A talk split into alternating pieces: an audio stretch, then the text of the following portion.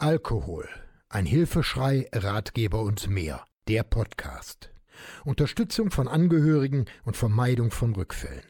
Aufgenommen und bearbeitet mit freundlicher Unterstützung der Diplomjournalistin Martina Bernhard im Studio der Medienwerkstatt des Katholischen Bildungsforums Rhein-Erft in Bergheim. Auf ein Wort. Was machen unsere Nachbarn? Seit vielen Jahren sind in Deutschland Selbsthilfegruppen ein wesentlicher Bestandteil in der Bewältigung von Suchtproblemen. Ich persönlich halte sie für eine der stabilsten Säulen in unserem Hilfesystem. Inzwischen erreichen mich aber auch Anrufe aus dem benachbarten Ausland. So unterstütze ich auch Menschen aus Österreich, der Schweiz und den Niederlanden. So sind Selbsthilfegruppen wie in Deutschland häufig gar nicht bekannt und oder kaum verbreitet.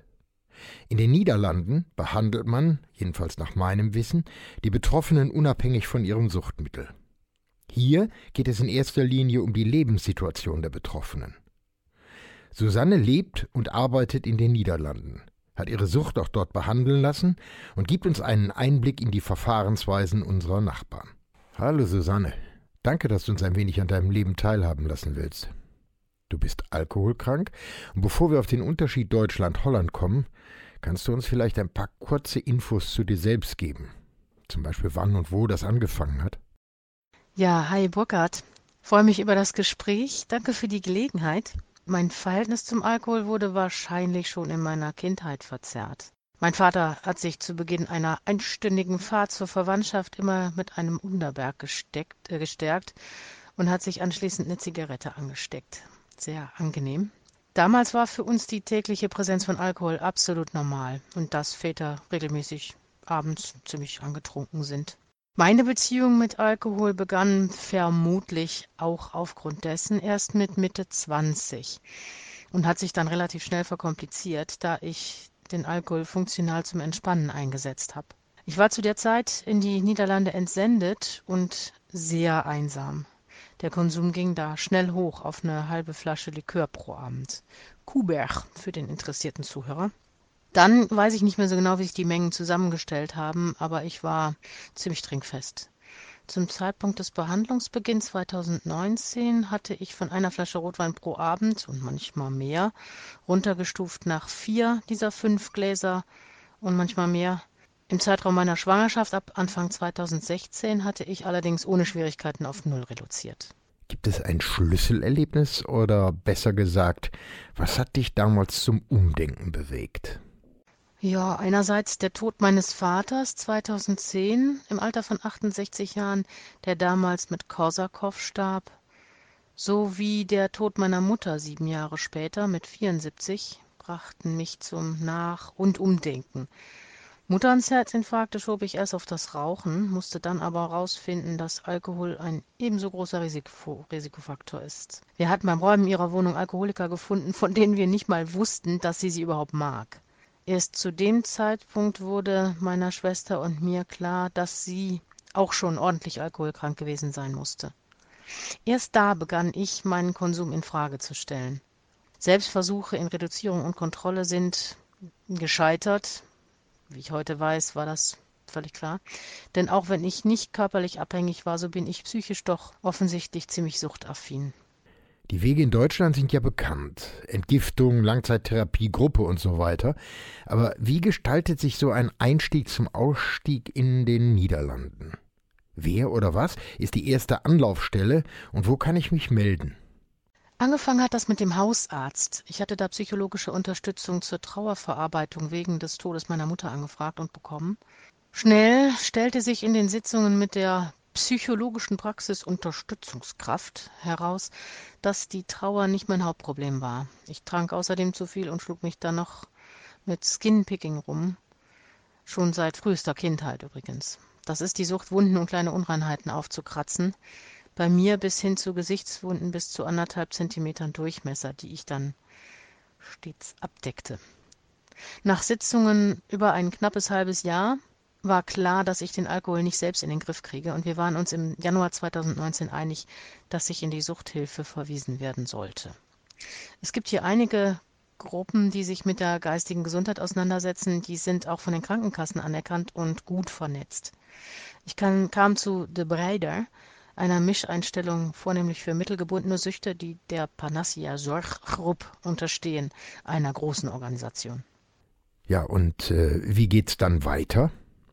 Bei Breider erhielt ich nach verschiedenen Vorgesprächen und einer eingehenden medizinischen Untersuchung, inklusive vieler Fragen zu Körper- und Konsumverhalten, einen Regiebehandler, der Ausdruck spricht wohl für sich, der meinen Therapieweg mit mir und seinen Fachkollegen ausarbeitete.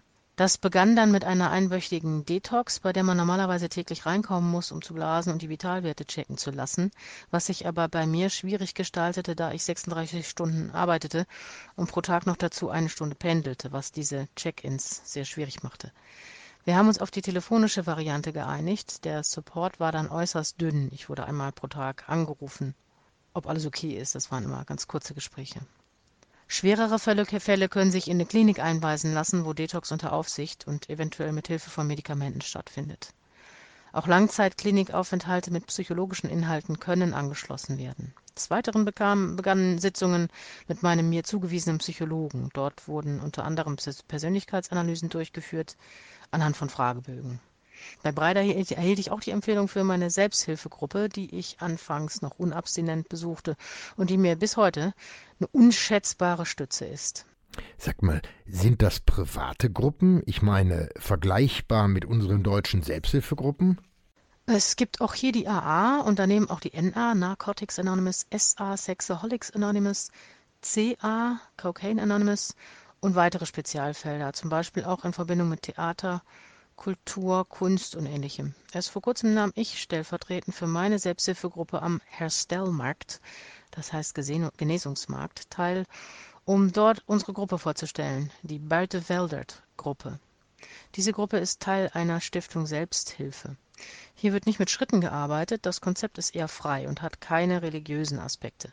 Es gibt nur Regeln, wie zum Beispiel, dass alle Teilnehmer Leidensgenossen sind, einschließlich des Gesprächsleiters, wir haben also keinen professionellen Vorsitz oder sowas, dass jeder jeden aussprechen lassen muss, dass keine Ratschläge erteilt werden, dass jeder nur in der Ich-Form sprechen und niemand, niemand verurteilt werden soll und so weiter. Unser Altersdurchschnitt ist nicht ganz niedrig, aber auch unter 30-Jährige sagen, dass sie sich wohlfühlen. Neulinge werden mit offenen Armen empfangen. Die Teilnahme ist nicht verpflichtend. Außerhalb von Corona muss man sich auch nicht an- oder abmelden. Man soll nicht kommen, wenn man unter Einfluss ist, aber nach einem Rückfall ist man herzlich willkommen. Niemand muss mitreden, man kann auch einfach nur zuhören. Ich selber kenne keine anderen Gruppen aus eigener Erfahrung, daher kann ich nicht gut vergleichen. Kannst du mir mal den Umfang schildern und den Ablauf einer solchen Gruppensitzung und äh, ja überhaupt, welche Therapien gibt es überhaupt? Gibt es einen Therapieplan? Der Ablauf soll sein, dass allgemeine Mitteilungen zu Anfang der Sitzung gemacht werden müssen und anschließend gemeinsam ein Thema bestimmt wird, das an dem Abend besprochen wird. Das funktioniert bei uns nicht immer, da wir zeitweise sehr alt eingesessen sind und schon massenhaft Themen besprochen haben. Manchmal hat auch einer das Bedürfnis, um Rat zu fragen oder sich mal richtig auszukotzen oder auszuheulen. Wir sind eine sehr vertraute Gemeinschaft, kennen die anderen gut, auch über das Gebiet der Sucht hinaus. Die Beiträge zum gewählten Thema sollen an den Gesprächsleiter gerichtet werden, damit derjenige, der das Thema eingebracht hat, sich nicht unwohl fühlt. Zum Schluss kann der dann noch was dazu sagen und dann ist die Zusammenkunft vorbei. Einen Plan gibt es ansonsten nicht. Wie ist eigentlich die Akzeptanz in der niederländischen Öffentlichkeit? Wie offen gehen die Betroffenen mit der Sucht um? Die meisten von uns sind relativ offen. Das Umfeld weiß fast immer Bescheid, Arbeitgeber teilweise. In den Niederlanden wird Sucht eher als Krankheit wahrgenommen, habe ich das Gefühl, nicht als Schwäche oder Dummheit oder so. Der Niederländer macht nicht viel Aufhebens um psychische Abweichungen, er behandelt sie einfach. Meine Behandlung ist samt und sonders von der Krankenkasse übernommen worden. Allerdings habe ich ein gutes Paket. Krankenkassen in den Niederlanden sind voll privatisiert. Eine Grundversorgung von ca. 100 Euro pro Monat ist Pflicht. Darüber hinaus kann man selber aufstocken und gegebenenfalls noch Zusatzversicherungen abschließen. Was sagen die Arbeitgeber und wie unterstützen die Niederlande? Gibt es Unterschiede zu den deutschen Abläufen? Es gibt viele Initiativen zur Verbesserung der mentalen Gesundheit, auch bei meinem Arbeitgeber, sowohl auf nationalem als auch auf internationalem Niveau. Beispielsweise nimmt mein Arbeitgeber an einem Programm teil, bei dem die Arbeitnehmer sich Hilfe holen können für die verschiedensten Gebiete, zum Beispiel für die Administration, für Finanzen oder Schulden, für Beziehungen, für mentale Gesundheit. Das Angebot erstreckt sich bis auf die Angehörigen und wird durch den Arbeitgeber getragen, der aber nicht über Inanspruchnahme oder Personalien informiert wird. Ich habe damals zu Therapiebeginn meinen direkten Vorgesetzten eingeweiht, weil ich nicht wusste, wie ich die Teilnahme an den durchweg zu Arbeitszeiten stattfindenden Trainings- und Psychologensitzungen organisieren sollte.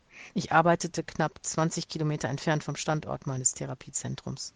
Mein Chef hat das nicht nur unterstützt und Lösungen für mich organisiert, er hat meine Initiative hoch gelobt und auch betont, wie sehr er meine Offenheit darüber schätzt. Heute, zweieinhalb Jahre später, haben wir eine persönliche, respektvolle Arbeitsbeziehung auf Augenhöhe. Er ist wirklich ein toller Chef. Niederländische Arbeitgeber sind, wie es mir scheint, mit Sanktionen nicht allzu schnell bei der Hand. Wenn die Leistung zu wünschen übrig lässt oder andere Dinge offensichtlich schief laufen, dauert es lange, bis da vorsichtig an den Arbeitnehmer herangetreten wird. Ein Selbsthilfegruppenmitstreiter hat erzählt, dass er den Wodka in der Schreibtischschublade stehen hatte und nichts mehr zustande brachte, damit aber lange durchgekommen ist, ohne mehr Maßnahmen als ein Gespräch. Ja, ich denke, es ist schon deutlich geworden, dass es riesige Unterschiede zum deutschen System gibt. Und ich würde das Thema gerne in einem weiteren Podcast mit dir vertiefen. Was sagst du dazu? Ja, sehr gerne, gerne. Ähm, ja, es gibt echt viel zu berichten. Es ist so, die ganze Stimmung ist anders hier. Insofern lohnt sich, lohnt sich da mal reinzugucken. Hat mir viel gebracht, hat mich, hat mir sehr viel gegeben in meiner Entwicklung. Ich freue mich drauf. Herzlichen Dank auch dir für die Gelegenheit. Ja, ich danke dir erstmal für die Infos und dann, wie gesagt, ich freue mich auf das nächste Mal. Alles Gute. Du kannst alles das und viel mehr aber auch nachlesen. Schau mal auf meine Webseite unter www.burkhard-tom.de. Diesen und weitere Podcasts gibt's auch rund um die Uhr in der Mediathek von NRVision. Wir hören und sehen uns auf www.nrvision.de.